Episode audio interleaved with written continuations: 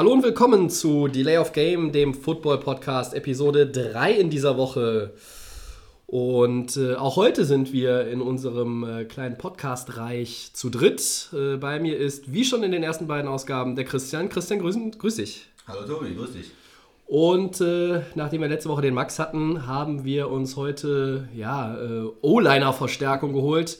Der Sascha ist da. Genau, hallo. Ja, schön, dass ihr da seid. Äh, wir gehen sofort in Medias Res, würde ich vorschlagen, und blicken zurück, äh, wie immer, auf die vergangene Woche in der National Football League. Und äh, unser erstes Thema ist das Topspiel der NFC gewesen, oder wird es jetzt sein. Ähm, die LA Rams gegen die Philadelphia Eagles, was die Philadelphia Eagles dann am Ende gewonnen haben in LA. sie kontrollieren die NFC, sind mit 11-2 Siegen da an Position 1 aber Carson Wentz ist verletzt. Kreuzbandriss. Äh, Nick Foles hat das Spiel übernommen. Ähm, ja, was äh, ist in dem Spiel drin gewesen? Was hat das für Auswirkungen?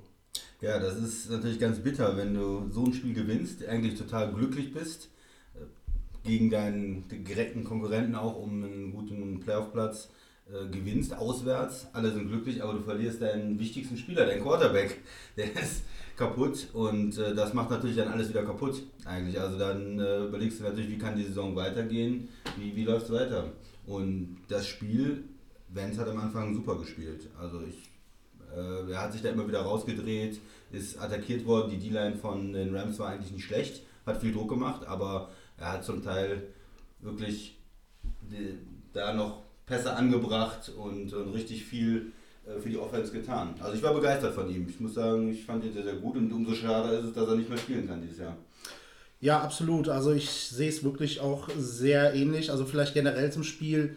Ähm, es war ein sehr enges Spiel, was wie viele andere Spiele leider so ein bisschen durch die Schiedsrichter zumindest mit beeinflusst wurde.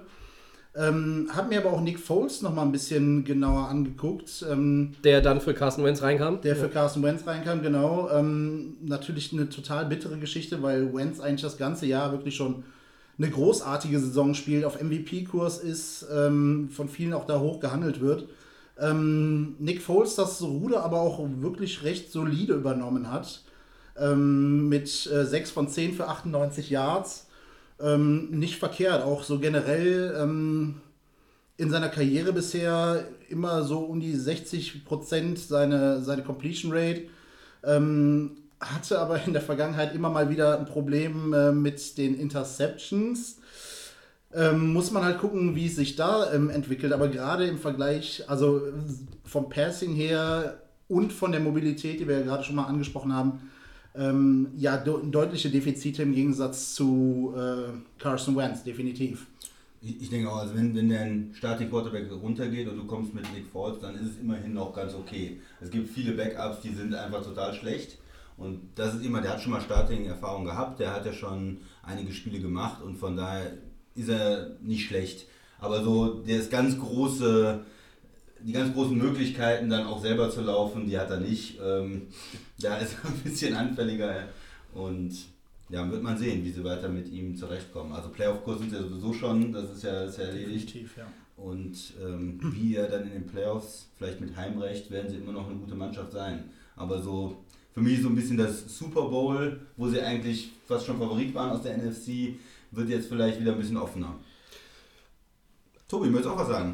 Ja, gerne. Ähm, also 2013 habe ich nochmal geguckt, war Nick Foles mit äh, einem Quarterback-Rating von 119.2, ähm, glaube ich, in der NFL äh, sogar an Position 1.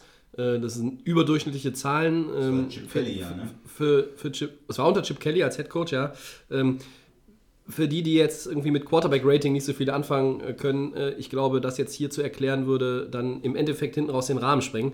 Äh, aber so zur Orientierung, alles was über 100 ist, ist schon wirklich ordentlich ähm, für ein Spiel, für eine Saison über 100 sowieso.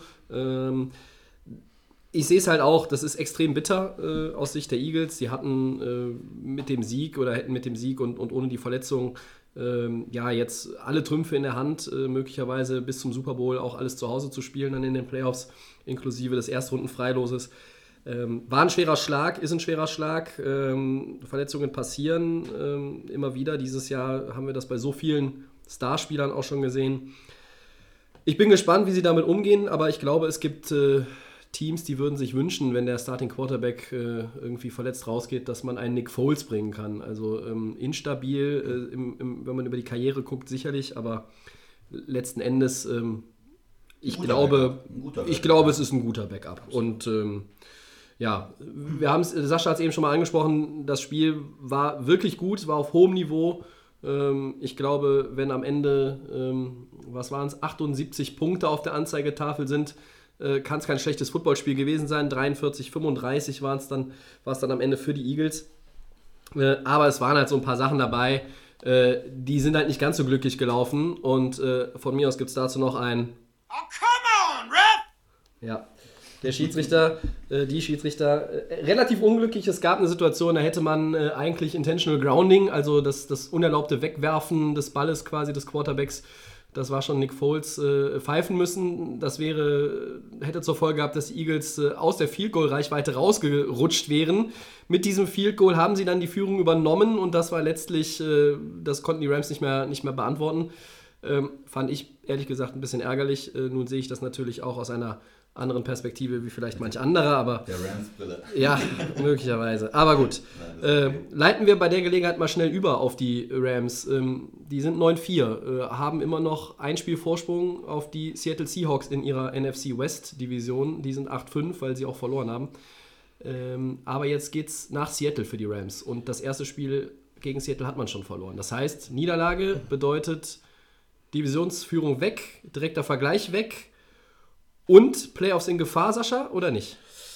Ja, wirklich ähm, schwierig zu sagen bei dem Restprogramm. Ähm, also Seattle, glaube ich, so unbeständig wie selten. Ähm, mal von der Blair Walsh Kicker-Thematik ganz abgesehen. Die ist doch lustig. Äh, ja, absolut so, lustig. Ein guter Mann, habe ich gehört. Ich, äh, ja, das würde jetzt zu ausschweifen. ähm, ja, das Restprogramm halt in Seattle, in Tennessee bei den Titans und äh, gegen San Francisco mit Jimmy G, Jimmy Garoppolo. Also zwei davon müsste man definitiv gewinnen. Seattle durch die wenig vorhandene Konstanz schlagbar, meiner Meinung nach. Ähm, lassen wir uns überraschen. Also waren ja auch ein paar Rückschläge verletzungstechnisch. Ist die Frage, wie man sowas kompensieren kann zu so später Zeit in der Saison. Ähm, ich bin sehr gespannt, wie sich das entwickelt. Also da hake ich nochmal kurz ein, bevor ich an Christian, der Schar schon mit den Hufen, ja. äh, weiterleite. Äh, also beide Cornerbacks, sprich äh, Passverteidiger der Rams etatmäßigen, sind äh, verletzt ausgeschieden. Truman Johnson ist mit der äh, Gehirnerschütterung möglicherweise äh, nicht allzu lange weg vom Fenster. Ähm, Kayvon Webster hat sich äh, die Achillessehne gerissen. Der wird dieses Jahr natürlich dann auch nicht mehr spielen. Das heißt, nicht nur Philadelphia hat das Spiel teuer bezahlt und äh, wenn man dann so will, natürlich klar, Quarterback wiegt etwas schwerer. Aber die sind mit dem Win rausgegangen. Die Rams nicht, Christian. Wie, wie schätzt du die Lage äh, für die Rams ein? Also Jared Goff hatte noch ein Fumble äh, in der Schlussphase, der völlig unnötig war. Und er hat gegen die Top-Teams jetzt dieses Jahr, auch bei den Niederlagen in Minnesota, da hatte er zwar keine Interception, aber ähm, insgesamt gegen Seattle auch im ersten Spiel fünf Turnover von den Rams. Also ähm, wenn es dann doch gegen die vermeintlichen Top-Teams geht, sehen die noch nicht so stabil aus, oder wie siehst du das? Mhm. Ja, es ist, wird ganz interessant, äh, weil wenn man jetzt in Seattle verlieren sollte, und ich, ich schätze Seattle auch ein bisschen inkonstant ein oder unkonstant ein, aber die waren jetzt zuletzt doch wieder ganz gut eigentlich, also überraschend gut. Ich dachte eigentlich, die Verletzungen liegen ein bisschen schwerer, aber sie sind in der Offensive auch ganz gut in Schwung gekommen, spielen immer noch eine gute Defense. Und dann wird es sehr, sehr spannend. Wenn du nicht mehr die Division äh, gewinnen kannst, dann bist du in diesem Wildcard-Race. Und da habe ich mal versucht durchzurechnen, was es alles für Möglichkeiten gibt. Es gibt 5000 Möglichkeiten mit, mit den ganzen Mannschaften. Ja. Und dann äh, musst du vielleicht am Ende der Saison nochmal rechnen, weil du 10-6 bist am Ende vielleicht oder selbst mit L5 vielleicht äh, mit irgendwelchen dummen Tiebreakern vielleicht noch rausfällst. Also da sind dann ja mit Atlanta, Carolina, äh, dann vielleicht den Rams oder Seattle, äh, vielleicht noch Detroit äh, oder Dallas eine ganze Menge Mannschaften drin, äh, wo es sehr, sehr knapp werden kann. Und die Übersicht zu haben, da müssen wir noch ein, zwei Wochen warten, um dann zu sehen, wer hat da eigentlich die besseren Karten. Ja. Aber es kann auch mal eng werden für die Playoffs. Also ich bin ein bisschen besorgt um die Rams, ja. Gut, ja, Ich irgendwie nach dem Spiel ein bisschen mehr vielleicht. Egal. ähm, gucken wir weiter. Äh, wir haben auch gesehen, äh, eine Mannschaft äh, nennt, sich Green Bay, nennt sich Green Bay Packers, ähm, die, ich glaube, jetzt zum siebten Mal mit Brett Huntley äh, unterm Helm gespielt haben als Quarterback. Äh, und sie haben dann in Overtime nach einem, ich möchte es mal äh, wie soll ich es äh, sagen, kämpferischen Auftritt in Cleveland, bei den sieglosen Cleveland Browns, haben sie es nochmal rumgerissen, in Overtime gewonnen, Christian. Mhm. Deine Packers. Mhm. Äh, kommt Rogers denn jetzt zurück und wird er die Packers in die Playoffs führen? Ja, alle Anzeichen deuten darauf hin, dass er eigentlich nochmal spielt. Die haben gesagt, er ist gut drauf, er wirft im Training. Er könnte jetzt gegen Carolina wieder spielen und äh, von daher gehe ich auch davon aus, weil die Playoffs theoretisch noch möglich sind, dass er nochmal spielt. Aber es wird natürlich weiterhin sehr, sehr schwer. Ich glaube, ich weiß nicht, was die für eine Prozentzahl haben, um mit 5% oder so noch in die Playoffs zu kommen, weil man muss alles gewinnen und hat dabei schwere Spiele gegen Carolina und Minnesota und braucht auch ein bisschen Hilfe von den anderen Mannschaften, weil das, die Wochen jetzt liefen nicht so besonders gut. Atlanta hat gegen New Orleans gewonnen, was man vielleicht nicht erwartet hat. Mhm. ähm, die Panthers äh, haben gewonnen gegen Minnesota, was vielleicht auch nicht so auf dem Zettel äh, stand. Ja. Und dadurch ist es für, für Green Bay noch schwerer geworden. Von daher fühlt er sich in die Playoffs. Äh, er kann ein paar versuchen, Wunder zu verbringen, aber es wird sehr, sehr schwer. Ja, ja wenn einer Wunder vollbringen kann, wahrscheinlich äh, der Kollege Rogers. Ähm, aber meine Güte, was ein Restprogramm. In Carolina, zu Hause gegen Minnesota und dann noch äh, gegen äh, in Detroit.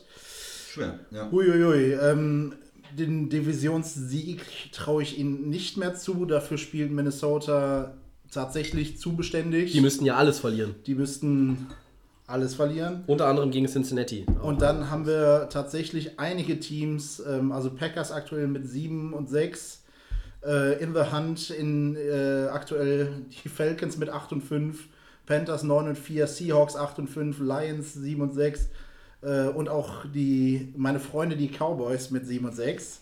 Die kommen nicht rein. Er hat das übrigens in Anführungszeichen gesetzt. Absolut in Anführungsstrichen. Ähm, Entschuldigung dafür.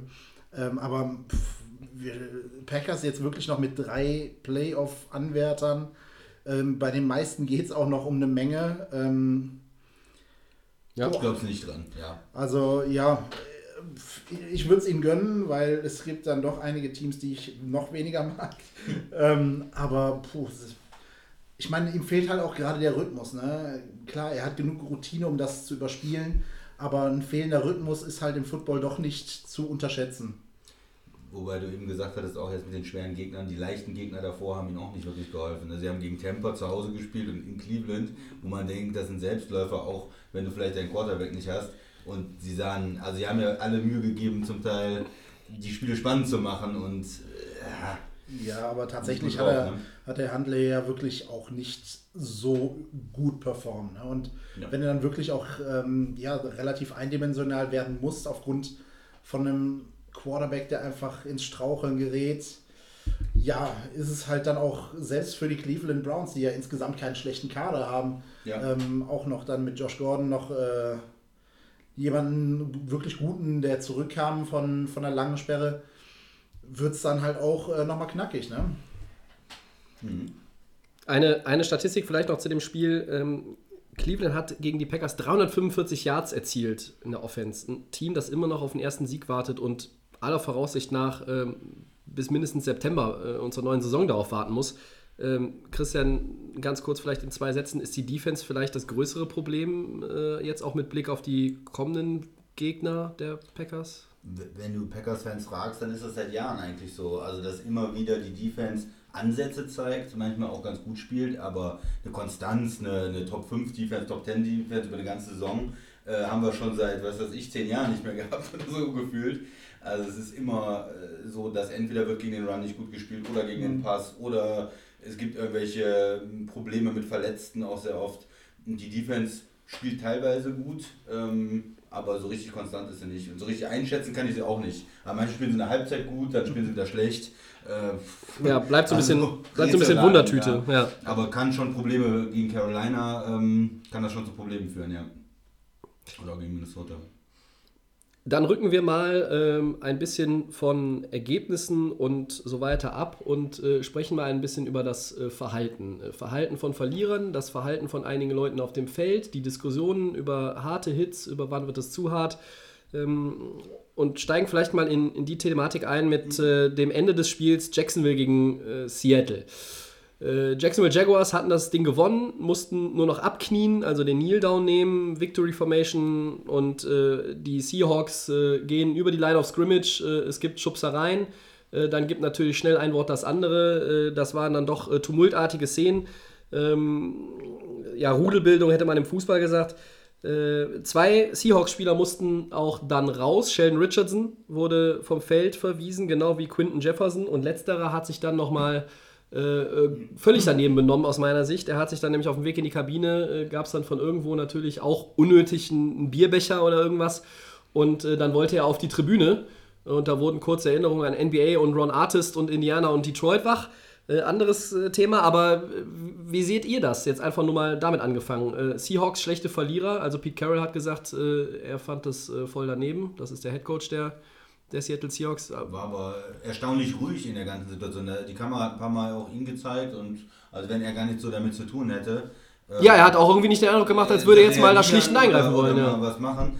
Ich fand es unmöglich. Also wenn man dann, ich habe auch gesehen, in, der, in den Zeitlupen wird dann auch noch so ein bisschen deutlich, äh, Versuch auf die äh, Beine und die Knie der O-Liner da zu gehen, äh, das ist für mich völlig unnötig. Also du verlierst ein Spiel, klar gibt es ja immer vielleicht im Spiel auch schon Sachen, die sich noch hochschaukeln, aber da am Ende muss man eigentlich rausgehen und sagen, komm, wir sehen euch nächstes Jahr wieder oder wir sehen euch in den, vielleicht im Super Bowl wieder. Auch das äh, ist möglich, ja. Wir, wir fangen aber jetzt nicht an, nach dem, nach dem Ende des Spiels eigentlich noch zu versuchen, da Leute zu verletzen oder eine Schlägerei anzufangen. Also das ist ja... Fand ich, fand ich schlechte Verlierer. Das ist ja einfach auch, das ist ja einfach auch ein, ein Verhaltenskodex, ein Ehrenkodex normalerweise. Als Sascha, du bist selber Spieler, ähm, äh, O-Liner, Victory Formation äh, hast du auch schon nicht nur ein oder zweimal in deiner äh, Karriere äh, hier in Deutschland irgendwie gehabt, aber äh, was, also ich meine, wie kommt das denn bei, bei dem siegreichen Team an, wenn die Verlierer äh, dann bei dem letzten Spielzug, also ne, keine Auszeit mehr, die Uhr läuft runter, das mal vielleicht noch zur Erklärung, wenn die dann da irgendwie über die Linie springen und euch dann noch irgendwie attackieren. Ja, ist wirklich ähm, eine sehr unschöne Szene, die halt wirklich den Sport auch ja ein bisschen in das alte Licht zurückrückt, als es wirklich hieß, äh, nur Schläger und Rüpel, die Football spielen und ähm, ein bisschen an die Zeiten hat es wieder erinnert. Ähm, ähm, tatsächlich muss ich sagen, pff, es gibt wahrscheinlich kaum etwas so Überflüssiges wie eine solche Aktion. Ähm, das Ding ist gelaufen. Du kannst nicht mehr gewinnen. Wirst, ja. also das ändert ja auch nichts mehr. Ja? Die Wahrscheinlichkeit, den Ball noch beim Snap irgendwie zu erobern, geht, glaube ich, gerade bei einem Profi-Center äh, in Richtung Null. Äh, weil er hat ja auch einfach keine andere Aufgabe mehr, als den Ball nach hinten zu geben. Ähm, deswegen wirklich hochgradig, unsportlich und äh, ja, natürlich auch total unschön. Ähm, möchte das aber auch nochmal so ein bisschen getrennt be beurteilen von der Aktion, ähm, die dann auf dem Weg in die Kabine stattgefunden hat. Ähm, natürlich reden wir hier von Profispielern, ähm, aber die Ausmaße, die Pöbeleien und äh, ja, Bierbecherwürfe und was da alles geflogen ist in dem Moment ähm, in einem ja in einer Person auch auslösen können. Ähm, also ich meine, Football lebt von Emotionen, lebt von Adrenalin und ist einfach nochmal was ganz anderes als wahrscheinlich die meisten Sportarten, die hier in Deutschland bekannter sind, sagen wir mal so. Und dass, äh, dass dann da die Emotionen nochmal ein bisschen hochkochen, verstehe ich. Auf der anderen Seite sprechen wir hier von Profisportlern, äh, die sich natürlich da im Griff haben müssen. Ähm, aber hier auch nochmal so ein kleiner Appell an Fans aller Sportarten das muss vielleicht nicht unbedingt sein. Ja, ich finde, was zu rufen als Fan, dann irgendwie okay, was zu werfen, ist natürlich absolut nicht in Ordnung. Ich vermisse, ich kann den Spieler auch verstehen. Ich, ich könnte mir auch vorstellen, in der Situation da äh, zu dem Fan hinzugehen und den zu konfrontieren. Und ganz ehrlich, keiner will ja wirklich von den Leuten, die den Bierbecher wirft, wirklich was mit dem Footballspieler hinterher äh, zu tun haben oder dass der hochkommt. Also das wollen sie, glaube ich, nicht. Ähm, aber was mir ein bisschen fehlt, ist von den Seahawks dann vom Coach ja. da ein bisschen die Kontrolle, weil wenn ich, wenn ich so sehe, dass so eine Situation eskaliert, dann schicke ich vielleicht mal meinen, es ist ja Ende des Spiels, sie haben ja eigentlich nichts mehr zu tun, dann schicke ich halt noch zwei Koordinator oder noch drei andere Leute, die da sonst die Bierbecher äh, oder äh, die, die Getränke auffüllen, nicht die Bierbecher hoffentlich, äh, mit, um, um den Spieler in die Kabine zu begleiten, ja. äh, um das ein bisschen zu deeskalieren. Da sind halt fünf Leute um den rum, aber... Ja Ja, da fehlt mir von den Seahawks ein bisschen, also, ein bisschen Übersicht vielleicht auch. Ja, Oder bei den Ordnern. Ja, also ich glaube, es ist ein klares Ordnerproblem, was in den USA leider auch äh, kein Einzelfall ist. Ähm, wenn man jetzt wirklich nochmal an die Tumult-Szenen da während des Spiels noch, ähm, und wir haben gerade Pete Carroll und seine ruhige Art da in dem Moment, wenn da jetzt noch ein Coach, irgendein Verantwortlicher oder irgendwas in die Richtung läuft, muss man halt auch nochmal bedenken, was hat das für eine Wirkung auf den Rest des Teams, der mit an der Sideline steht. Ich meine, so ist es wirklich nur, es waren die Leute involviert, die auf dem Feld waren. Ja. Und ähm, glücklicherweise ist es nur dabei geblieben. Da haben wir auch ähm, einige andere Szenen schon gesehen. Ähm, deswegen, also es wird zur Sprache kommen und äh, wahrscheinlich auch intern genug Strafen geben. Ähm, fand aber insgesamt das Verhalten schon deeskalieren von Pete Carroll, muss ich auch dazu sagen. Okay, also hier, hier stehen wir so ein bisschen zwischen äh, eigentlich richtig äh, so in der Situation, sagt der Sascha. Christian, wenn ich die richtig verstanden habe, hättest du gerne so ein bisschen mehr ir irgendwie eine, eine Reaktion, anstatt einfach nur stur irgendwie, äh, also irgendwie hat vielleicht versucht Ruhe auszustrahlen, aber du hättest ja irgendwie schon irgendwie äh, das Heft des Handelns da, äh, da gewünscht. Ja, wie gesagt, ich weiß nicht genau, wie er in der Situation hätte handeln können, ob es, ob es bessere Sachen geht, aber ich hatte so vom Fernseher das Gefühl so, er ist der Head Coach, wenn er vielleicht irgendwie ein Zeichen setzt. Also nach dem ersten äh, Snap, wo alle, wo die D-Line drauf geht, dann vielleicht und dann vielleicht zu sagen, okay, ich nehme die drei Leute, die da jetzt in der D-Line spielen, raus und, und äh, bringe vielleicht zwei andere, die ein bisschen weniger hitzköpfig sind. Sag denen mhm. vorher an der Seitenlinie, pass auf Jungs, bringt das jetzt hier vernünftig zu Ende, macht keinen Scheiß. Aber vielleicht, vielleicht überschätze ich da auch seinen Einfluss in dem, in dem Moment. Äh, mal gucken, wie die Seahawks sich jetzt in, ähm, positionieren.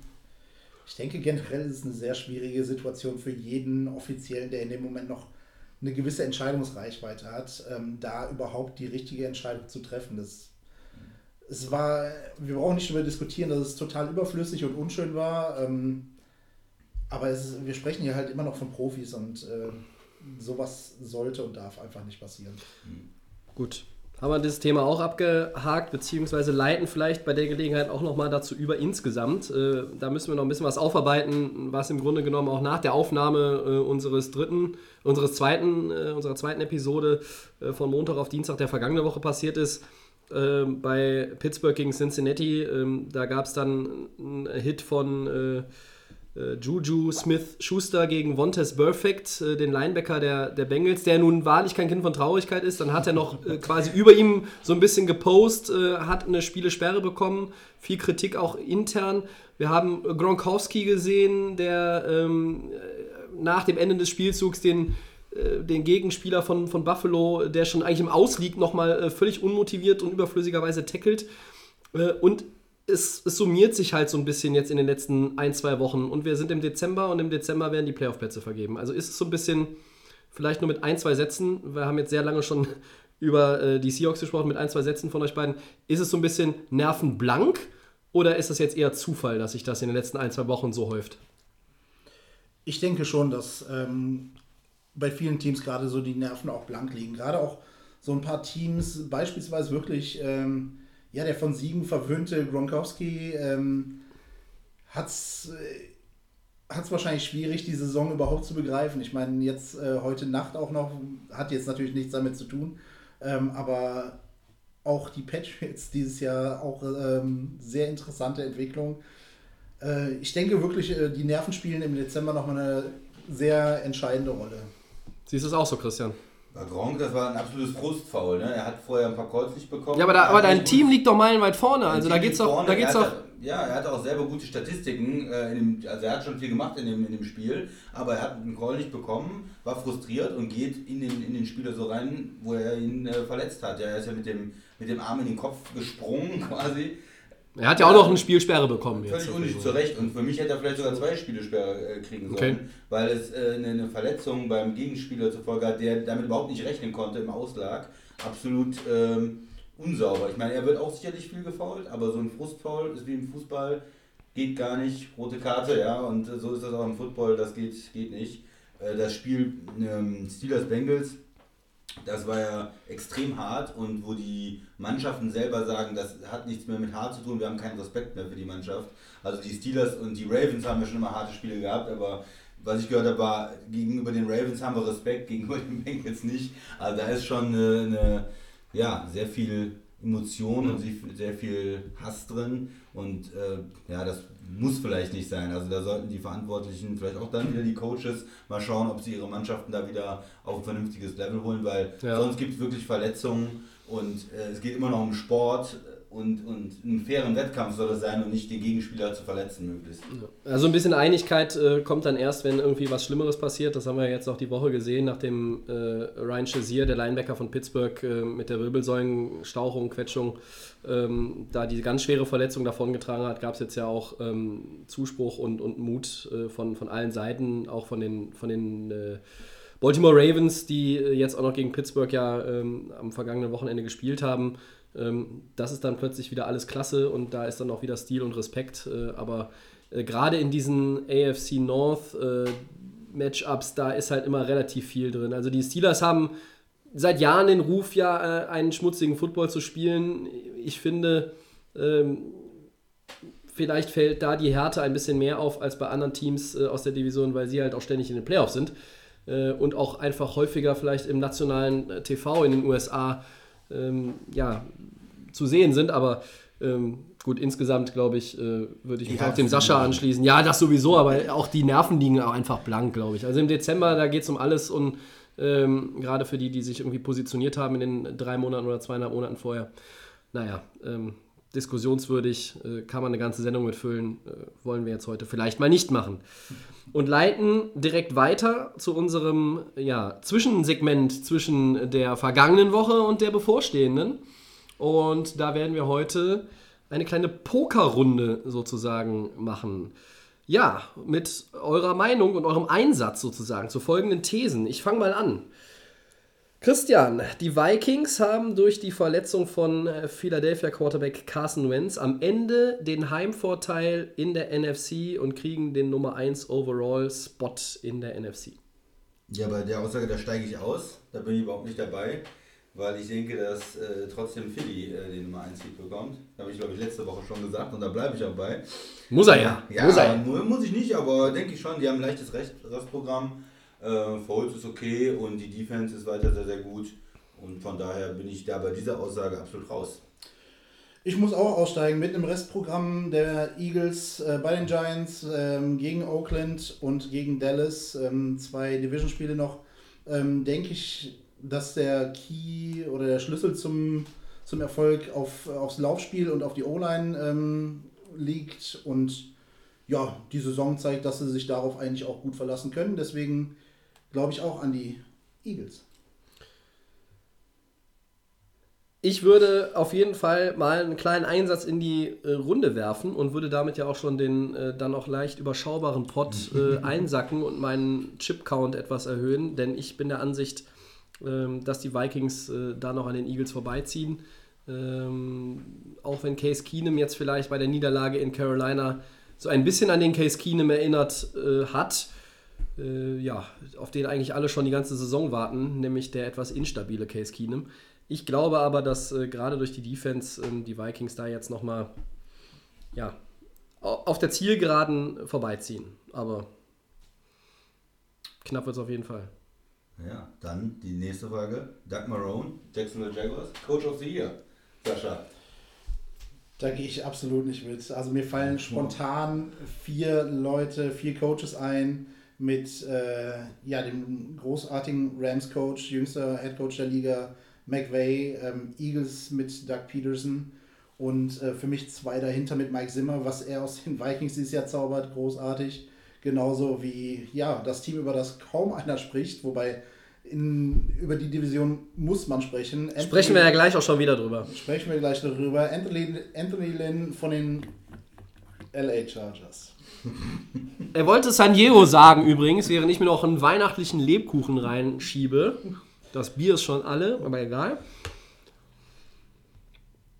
Ja. Ja, bist durch? Ich bin mit meinen vier, die ich auf jeden Fall vorher. Oh, da, da gehe ich mal mit einem doppelten Big Blind sozusagen. Also ich finde, Doug Marone ähm, äh, ist für mich äh, einer von nur zwei Kandidaten, die am Ende ernsthaft in Frage kommen. Ich glaube, dass das ähm, Potenzial in der Mannschaft von Philadelphia und Minnesota ähm, gepaart mit, der, mit, den, mit den Bilanzen aus dem Vorjahr, wobei es bei den Eagles jetzt auch nicht so geil war, schon eher dafür spricht, dass es der komplett Turnaround ist von Sean McVay und den Rams oder das, was Doug Marone aus, der, aus den Jacksonville Jaguars ähm, gezaubert hat. Also hier reden wir über das Team, das ehrlich gesagt vor den Statistiken her den schlechtesten Quarterback hat ähm, mit Blake Bortles und auch mit Allen Robinson den Top-Receiver auch schon früh in der Saison verloren hat.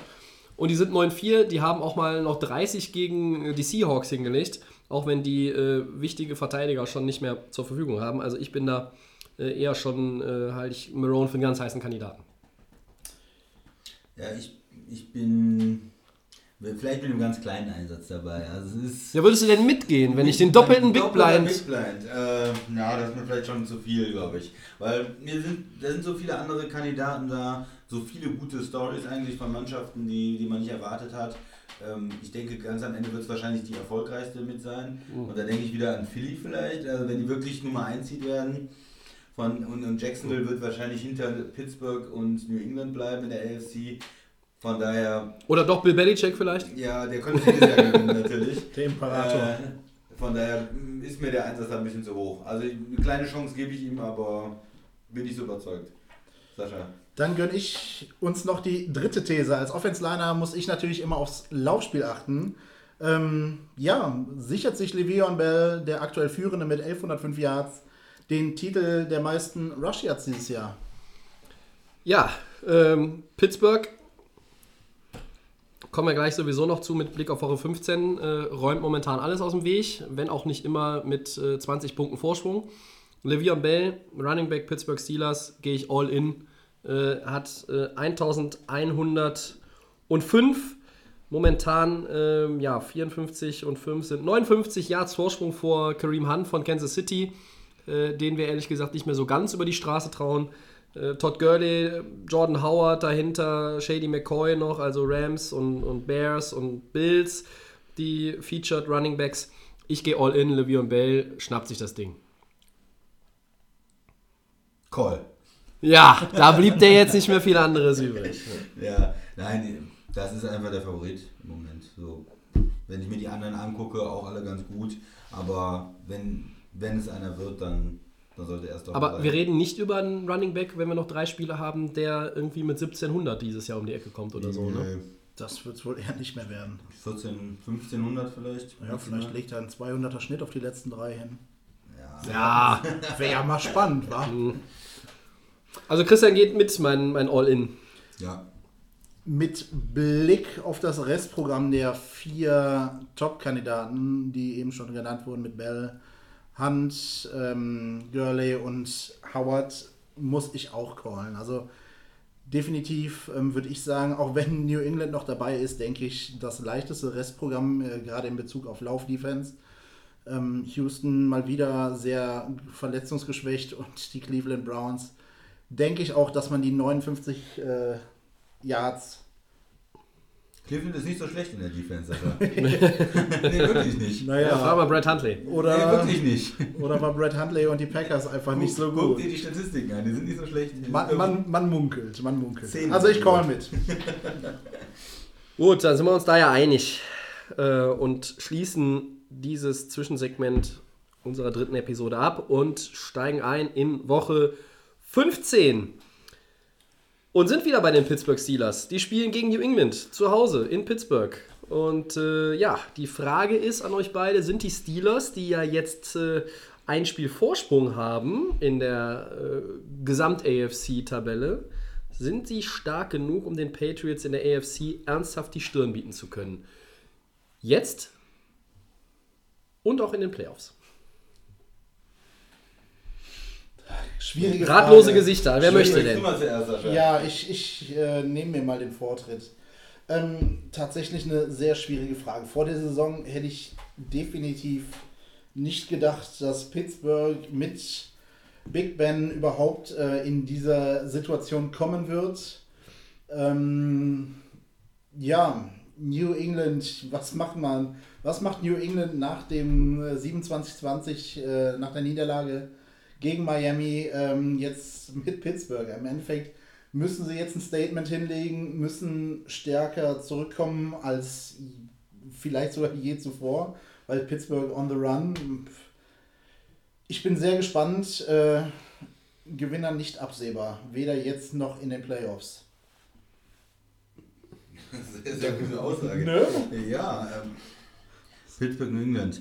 Also ich hätte es, glaube ich, für Pittsburgh besser gefunden, wenn New England das Spiel gegen Miami gewinnt. Ähm, weil man das Gefühl hat, New England ist immer ein Team vom Coach und vom Quarterback her, wenn die mal so ein Spiel verlieren, dann haben die eine noch größere Motivation, sich reinzuknien, gucken vielleicht noch mehr auf Detail, holen vielleicht noch ein paar Spielzüge raus, die vorher noch keiner gesehen hat. Ich weiß es nicht. Also mich macht das, mich würde es extrem nervös machen jetzt als ähm, Pittsburgh in so ein Spiel zu gehen, wenn die in Miami verloren haben. Klingt irgendwie komisch, aber es würde mich nervöser machen, als wenn die knapp gewonnen hätten ja. in dem Spiel.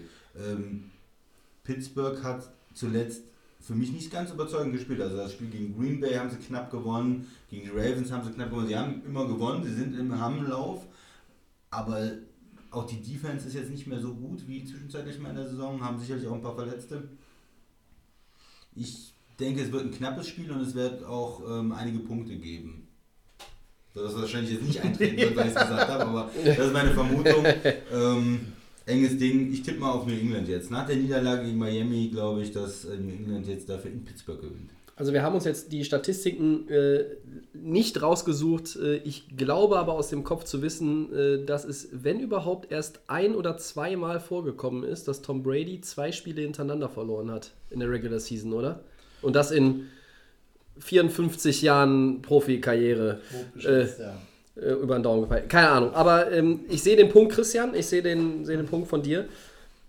Ich möchte jetzt mal mit den Zahlen von Pittsburgh dagegen halten. Also Big Ben ist mit, äh, Ben Roethlisberger ist mit 3744 Yards inzwischen auch äh, die Nummer 2 in dieser Statistik der NFL-Quarterbacks. Ich weiß, wer die Nummer 1 ist, das ist Brady, ähm, das ist zwar richtig, aber er hat sich jetzt auch extrem gesteigert nach einer ersten Saisonphase, die ein, ein bisschen seltsam anmutete. Es gab dieses 5-Interception-Spiel gegen Jacksonville, wo er in die Mikrofone stammelte, dass er es möglicherweise nicht mehr drauf habe. Ähm, vielleicht auch etwas genervt von, von einer Reporterfrage, weiß ich nicht. Hat vor der Saison über Ruhestand gesprochen. Er hat vor der Saison überlegt, ob er weitermacht, das stimmt, aber er ist irgendwie im Rhythmus drin. Er ist mittlerweile bei 24 Touchdowns angekommen, das ist absolut in Ordnung. 13 äh, Interceptions sind jetzt vielleicht nicht so äh, wenig wie natürlich ein Brady hat, wie ein äh, Carson Wentz bisher hatte, wie auch ein Jared Goff hat äh, oder auch ein Drew Brees, aber das ist, ist, im Rahmen und die Steelers kommen mit acht Siegen in Folge und sie haben, sie haben ein, eine Offense, die äh, es ist ein mehrköpfiges Monster. Sie haben Big Ben, sie haben den schon angesprochenen Le'Veon Bell, sie haben Antonio Brown und sie haben äh, auch noch, äh, ich finde, wie, wie, ich finde, eine gute Offensive Line. Sie haben dazu auch noch weitere Receiver, die äh, gerade was, ähm, was tiefe Pässe anbelangt, äh, unheimlich viel machen kann. Es gibt einen Eli Rogers, es gibt einen Martavis Bryant, der zwar unzufrieden war, aber der sich irgendwie auch wieder beruhigt hat, weil auch der Head Coach Mike Tomlin das alles, alles zusammengefügt hat. Äh, der äh, zuletzt suspendierte Smith Schuster kommt zurück. Also das sind, das sind ganz viele Waffen. Das ist eine, ein kom komplexes Offensiv- Monster, ein, ein Feuerwerk, was sie abbrennen können. Du bist ja begeistert von denen. Ich, ja, ich muss ganz ehrlich sagen, also äh, die Niederlage von New England macht New England nur umso gefährlicher, aber ich glaube, dadurch, dass die Steelers dieses, diese Erfolgswelle reiten, gewinnen sie gegen New England, machen damit im Grunde genommen Heim, Heimvorteil in der AFC klar und ich glaube, wenn sie im Gegensatz zum letzten Jahr gesund bleiben, wenn sie einen Le'Veon Bell haben, wenn auch ein Antonio Brown nicht mehr als die kleineren Wehwehchen hat in den Playoffs, dann sind sie stark genug, um die Patriots auch noch einmal in den Playoffs zu schlagen. Gerade wenn sie nicht in Foxborough, sondern zu Hause spielen. Was sagst du zur Defense? Ohne Shazir? Das ist ein schwerer Verlust, das ist klar. Äh, aber ich glaube, wenn wir in die Playoffs gehen, äh, haben wir zwölf Playoff-Teams äh, aus beiden Conferences zusammen und bei mindestens neun oder vielleicht sogar zehn werden wichtige Figuren fehlen. Und ähm, ich glaube, damit muss jeder irgendwie zurechtkommen. Bei Pittsburgh geht es, glaube ich, am Ende. Also, das wird ein bisschen anders sein. Also, man sagt ja, die Defense gewinnt die Meisterschaften, aber ich traue Pittsburgh zu, äh, so, wenn die auf, auf vollen Zylindern laufen, mit der Offense den Titel zu gewinnen. Zustimmung. Okay. Jo. Ich, ich sag nur England halt. Ja, ihr wart ja, ihr wart mir ein bisschen zu schwammig da jetzt, ne? Offen und weiß ich nicht. Hier, der, Also der rechts von mir sitzt, ja, gut. Aber was ist, wenn wir jetzt mal auf ein anderes Spiel schauen? Kansas City gegen die Chargers. Oh, da ist sie endlich Die wieder. Die AFC AFC West, lange vermisst. Mensch, habe ich Schon ewig gewartet. nicht mehr drüber gesprochen, schon ewig nicht mehr. Auch spannend. Ja. Ja, da ich eben ja mich enorm schwammig ausgedrückt habe, muss Ja, ich, du wirst jetzt auf die Chiefs setzen, natürlich, muss ich ich kenne. Ja. natürlich auf die San Diego Chargers gehen. Das, sind, das sind übrigens die LA Chargers mittlerweile, aber Naja, möchte ich nicht weiter kommentieren müssen. ähm, ja, ist es das Endspiel? Puh, Endspiel kann sein. Ähm, beide, glaube ich, nicht mit dem leichtesten Restprogramm. Die Chargers, äh, ja, wie gesagt, jetzt am Wochenende in Kansas. Ähm, dann bei den Jets, wo natürlich das Wetter auch nochmal zum sehr interessanten Fakt, gerade für ein Team aus Kalifornien, äh, werden kann. Und dann zu Hause gegen äh, ja, den nächsten Division-Rivalen mit Oakland, die ja auch noch ein Wort mitreden wollen. Äh, die Chiefs halt gegen die Chargers. Miami, wo man den Sieg gegen die Patriots jetzt auch nicht richtig einordnen kann. Was Ja. kommt aus Miami jetzt? Das kann man nicht einfach einordnen. Wollt man, will man jetzt die Saison doch noch irgendwie retten? Ja, und gegen äh, in Denver, die halt, ja, ihre Saison selbst so ein bisschen verkorkst haben und da wahrscheinlich nochmal so ein bisschen, auch wieder ein Division-Game, ähm, so ein bisschen auf Wiedergutmachung. Lass uns die Saison ordentlich zu Ende bringen äh, und gut in die neue starten. Ähm, ein paar Zahlen, die das Ganze, die meinen Chargers-Tipp auch untermauern. Ähm, Power Ranking äh, spricht klar für die Chargers, äh, die auf 11 stehen, im Gegensatz zu den Chiefs, die auf 19 stehen, natürlich äh, aufgrund der, ja, des Abwärtstrends. Auch die letzten Serien sprechen einfach für die Chargers, die ja, ja wirklich ähm, in den letzten Wochen sehr gut abgehen, während die Chiefs, halt stark angefangen haben ähm, und stark nachgelassen haben. Ähm, sehr stark nachgelassen. In der Offense tun sie sich beide eigentlich gar nicht viel. Ähm, auf 5 und 6 gerankt in der NFL. Ähm, die Chargers im Pass einfach ein bisschen stärker, die Chiefs dafür im Lauf ein bisschen stärker mit Kareem Hunt. Ähm, ja, die Defense äh, spricht klar für die Chargers. Ähm, auf 10 die Chargers, auf 29 die Chiefs. Ähm, Die Chiefs spielen schlechte Defense. in Ja. letzter Zeit. Also außer das Oakland-Spiel jetzt, das war vielleicht eine Ausnahme. was, Und Markus Peters kommt jetzt wieder zurück. Ja, was, was spannend sein kann, Vorneweg. ist äh, halt das wirklich starke Laufspiel der Chiefs. Gegen den Lauf sind die Chargers nur auf 31 gerankt. Schlechter gegen den Lauf sind nur die Chiefs. ähm, deswegen möchte ich es hier an der Stelle betonen: I follow Rivers.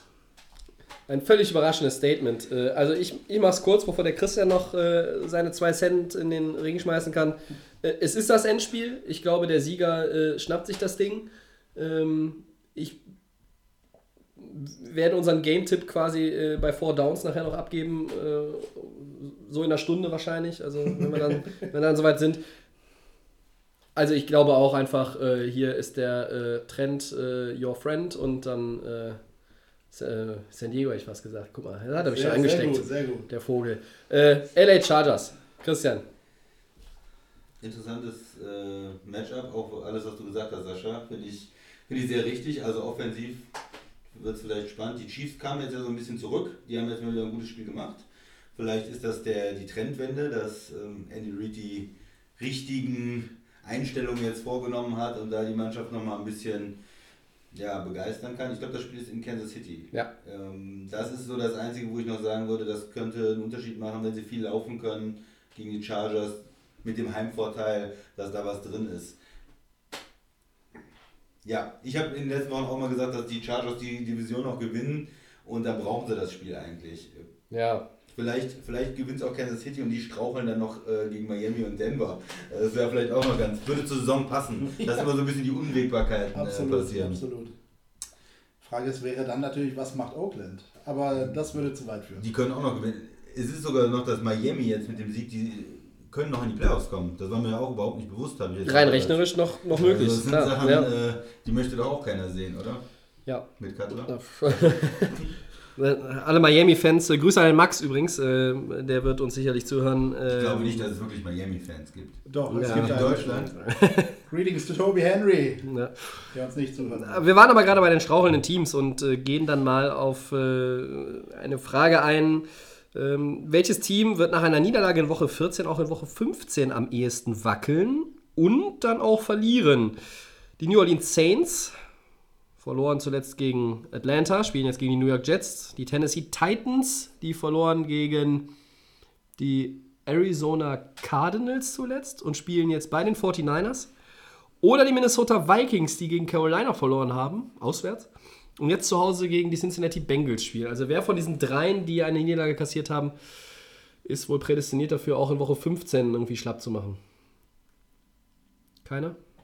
Ich, ich bin gerade noch in Gedanken, war das eigentlich gerade eben richtig, dass äh, Kansas City gegen Oakland gespielt hat die, die Woche? Oder gegen wen haben die gewonnen gehabt jetzt? Die haben gewonnen, meine ich, ne? Ja, das ist richtig. Das war richtig. Das ja. war Oakland. Ja, Ja, ja. das war Oakland. Ja, wir hätten die Sendung Okay. sonst schon äh, Ja, unterbrochen. abgebrochen, ja, äh, ja. abgebrochen. Die werden sie Ja, unter, alles- alles unterbrochen, und, zurückgeschnitten, ja, ausgeschnitten. okay. Jetzt bin ich, wieder, bin ich wieder voll bei dir. Ähm, Ja, ihr habt den Quatsch ja vor euch. äh, Also, ne, wer, wer wird denn jetzt hier irgendwie. Wem Also- geht die Puste aus? Sagen mal ich, so. ich sag mal so, von Tennessee halte ich die ganze Zeit schon nicht so viel. Das ist bekannt, ja. Ja, das ist bekannt. Die haben einen guten Rekord, aber die spielen relativ schlecht. Und die 49ers, die, sind, die haben nicht viel Talent, aber die haben jetzt einen Quarterback. Ich weiß nicht, ob du Jimmy schon G. von ihm gehört hast. Von daher kann ich mir vorstellen, auswärts bei den 49ers wird vielleicht nicht so ein einfaches Spiel. Also wenn du fragst, wer könnte straucheln, Tennessee bei den 49ers könnte ich mir vorstellen. Eher als Minnesota gegen äh, Cincinnati. Und New Orleans Jets, Jets hatte ich eigentlich eine etwas höhere Meinung. Jetzt am Wochenende ist die wieder zerstört worden, diese höhere Meinung. Josh McCown, äh, der solide gespielt hat, ist auch verletzt und wird nicht mehr zurückkommen.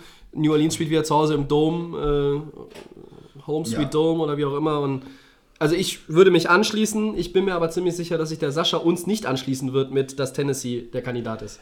Ich möchte einfach nochmal ein viertes Spiel äh, in die Runde werfen. Äh, nach der Niederlage letzte Nacht der Patriots gegen die Dolphins. Oh, alle New England-Fans, jetzt, jetzt wird's bitter.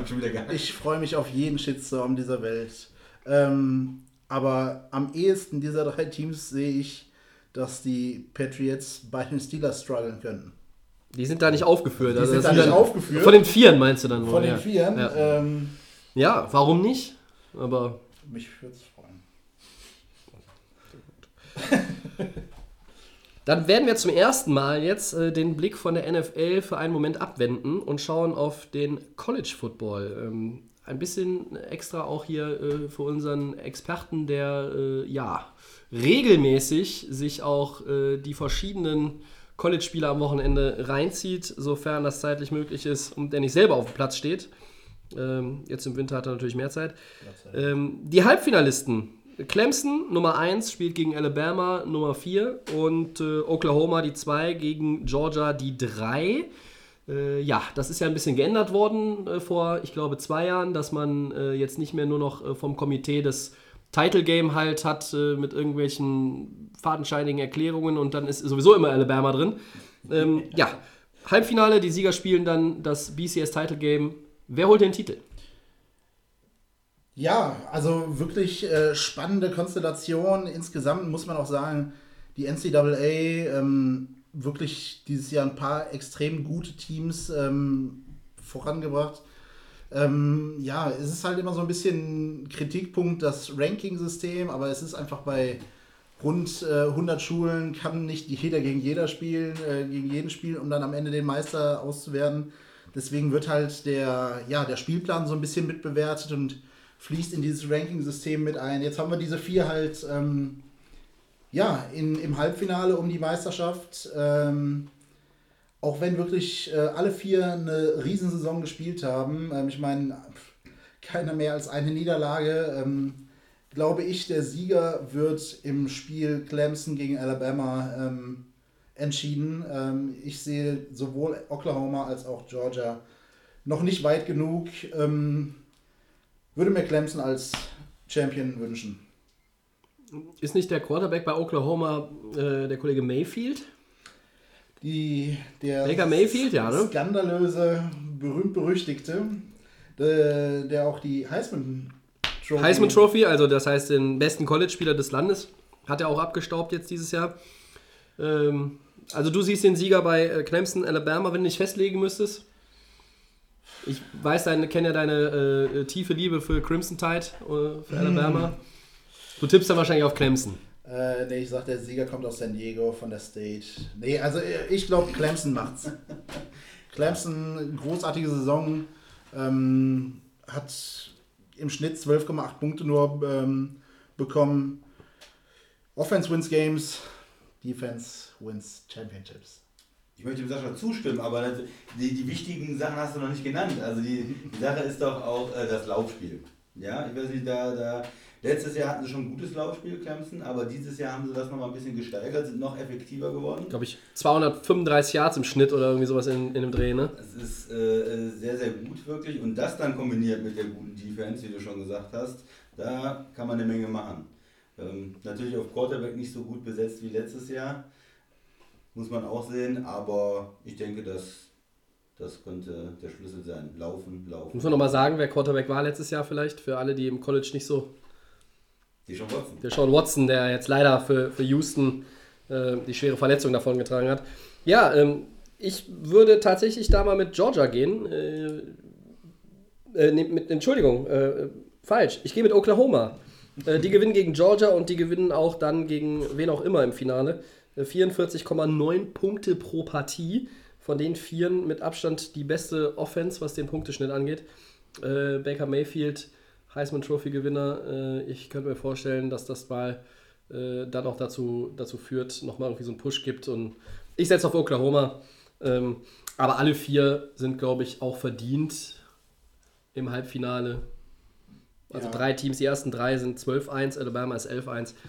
Das ist in Ordnung außer UCF, glaube ich, die halt den leichteren Spielplan hatten. Ja, University of Central Florida 12-0, aber die kommen natürlich jetzt äh, mit einem leichten Spielplan daher, sind deshalb in einem anderen Bowl-Game äh, dürfen sie sich auch noch einen, einen, Titel schnappen, wenn sie, wenn es denn schaffen. Äh, ja, wir werden das im Auge behalten und sicherlich in den nächsten Wochen nochmal thematisieren. Äh, mit dem Blick auf die Uhr stellen wir fest, dass wir heute schon wieder einen äh, deutlich längeren Podcast zu, äh, zustande gebracht haben als in der Vorwoche. Äh, wir haben ja so eine, so eine Grenze uns intern gesetzt, äh, wir. die, wir eigentlich, die wir eigentlich auch mal äh, halten wollen. Ähm, heute war das aber, glaube ich, auch mit den, dem Thema Seahawks äh, mal notwendig. Äh, und dann kommen wir zum Abschluss zu unseren Four Downs mit der Bitte um kurze, schnelle Antwort. Erstes Down. Welchen Quarterback sollten Fantasy Football Playoff-Teilnehmer, also wenn ihr in eurer Liga in den Playoffs seid, ich bin's nicht, mir fehlten 4,2 Punkte. Ich bedanke mich bei Tom Brady. Vielleicht sogar noch irgendwann im Laufe der nächsten Wochen persönlich. Man ja, weiß es nicht. Er ruft dich bestimmt an. Welchen Quarterback sollten Fantasy Football Playoff Teilnehmer nach dem Aus von Carson Wentz einsetzen, wenn das ihr Quarterback war, um ihre Saison zu gewinnen? Aaron Rodgers. Klar, der ist jetzt wieder verfügbar. Den würde ich nehmen. Okay. Da ich nicht glaube, dass irgendjemand so riskant gewesen wäre und Rodgers gedroppt hätte, würde ich sogar mit Deshaun Kaiser von den Cleveland Browns gehen. Das ist eine interessante These. Ich werfe mal äh, den eben schon angesprochenen Jimmy Garoppolo ins Spiel. Ähm, ich glaube, bei den Niners, äh, da kann man befreit aufspielen. Die werden noch ein bisschen, bisschen Produktion haben, wenn sie jetzt auch vielleicht nicht unbedingt viele Spiele gewinnen. Das wäre so mein Tipp. Kommen wir zum Second Down. Welches Team mit vier und weniger Siegen in der NFL ist für euch die größte Enttäuschung der Saison? So insgesamt, mit Potenzial gesehen und dann der Bilanz. Für mich, für mich Cleveland. Die, die haben jetzt äh, sehr viel investiert eigentlich auch in der Offseason. Die hatten die Offense-Line verstärkt. Äh, die sind seit Jahren hoch am Picken, hatten eine Nummer 1-Pick wieder letztes Jahr. Und da sieht man überhaupt keinen Fortschritt eigentlich. Die haben kein Spiel gewonnen dieses Jahr. Haben den General Manager schon äh, rausgeschmissen. Ja. Und diese Situation ist weiter total unbefriedigend. Und das ist für mich eine Enttäuschung. Ich gehe mit Denver. Also Denver habe ich erwarte ich eigentlich generell mehr von. Ähm, auch wenn sie natürlich nicht mehr die Starbesetzung auf Quarterback haben, habe ich dann doch mehr erwartet. Äh, ja, dann bringe ich die Tampa Bay Buccaneers an, äh, die auch nur vier Siege haben. Also äh, Jameis Winston sollte als Quarterback eigentlich dieses Jahr den nächsten Schritt machen. Äh, hat ihn in meinen Augen nicht gemacht, teilweise aus dem Verkehr gezogen vom Coach äh, und hat dann später wieder übernommen. Dazu ja, viele Baustellen, äh, Talent vorhanden eigentlich in der in einer ja zugegebenermaßen starken Division, aber ähm, also äh, ich grüße mal den Christian, der mir gegenüber sitzt. Der hat Mike Evans als ersten Pick beim Fantasy Football gezogen äh, und äh, hat irgendwann bei mir gefragt, ob ich noch ein paar Kotztüten übrig habe. Aber ähm, ja, drehen wir fürs äh, dritte Down einfach den Spieß rum. Welches Team mit vier oder weniger Siegen hat für euch denn trotzdem dann den besten Eindruck gemacht aus dieser Gruppe und könnte vielleicht in der nächsten Saison etwas mehr zustande bringen? Wir reden jetzt nicht unbedingt über Playoffs, aber vielleicht so in die Richtung. Ich gehe da aufgrund des vorhin angesprochenen verletzten Quarterbacks, die Sean Watson, äh, mit Houston. Ja, stimme ich dir zu. Stimmt, die haben ja auch nur vier Siege. Die, die haben, dadurch, dass du den Quarterback jetzt hast, du hast ihn gesehen und der hat ja wirklich sehr, sehr gut gespielt. Unglaublich. Du hast eine sehr gute Defense, hast da sehr, sehr viele ähm, starke Spieler. JJ äh, Watt, äh, den Clowney äh, und äh, das, das läuft eigentlich. Ja, Hopkins in der Offense. Also das ist ein Team, was eigentlich auch nächstes Jahr wieder was reißen kann. Dann schmeiße ich da mal die 49ers rein, äh, die zwei Siege, wenn ich mich nicht verzählt habe, äh, auf dem Konto haben. Ähm, ich finde, Kyle Shanahan macht in seinem ersten Jahr als Head Coach äh, letztes Jahr Offensive Coordinator in Atlanta, Super Bowl. Ähm, den Rest kennt, kennt jeder von der Geschichte. ähm, der macht einen groß, großartigen Job. Die hatten ganz, ganz viele Niederlagen mit äh, sechs oder weniger ja, Punkten Unterschied. Nein, ja. Die Bilanz hätte deutlich besser sein können. Äh, er macht unheimlich viel aus dem, aus dem Team. Ähm, ich hätte ihn fast sogar als Coach of the Year-Kandidat mal irgendwie reingeschmissen, aber wenn er natürlich äh, mehr als zehn Niederlagen am Ende der Saison haben wirst, äh, kann das ja nicht funktionieren. Aber ich finde, die Niners jetzt auch mit Garoppolo, da kann, kann man vielleicht irgendwie Marquise Goodwin, ein Receiver, also da wird natürlich ein bisschen was noch gepuzzelt werden müssen in der kommenden Saison, in der Offseason. Aber die Niners sind ein Team, wo ich durchaus Potenzial sehe für einen Schritt nach vorne in der nächsten Saison. Mehr als oder weniger als zwei wird auch schwer.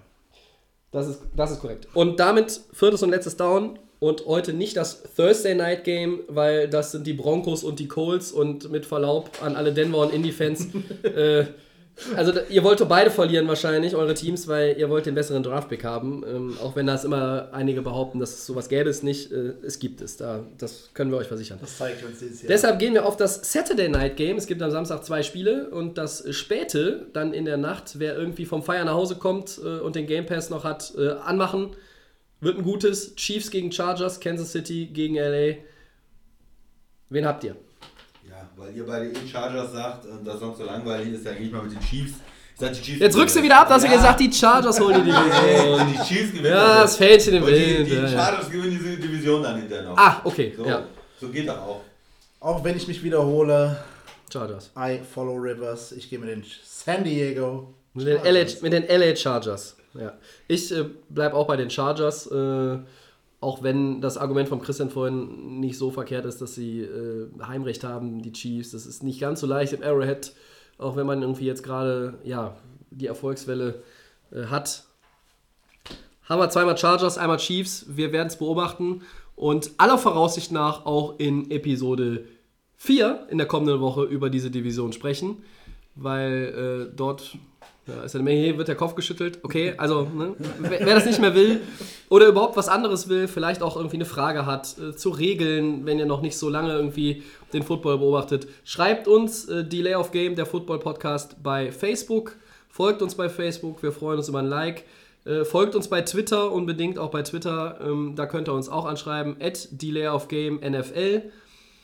Dann verabschieden wir uns bis zur nächsten Woche. Mal gucken, ob wir da zu zweit oder zu dritt sind. Das werden wir dann mal von vorweihnachtlichen Terminen abhängig, abhängig machen. Und dann bedanke ich mich erstmal beim Sascha. Ich habe zu sagen, war schön hier zu sein. Und ich bedanke mich wie immer beim Christian. Immer gerne. In diesem Sinne, alles Gute, viel Spaß, viel Spaß beim Football gucken. Bis dann.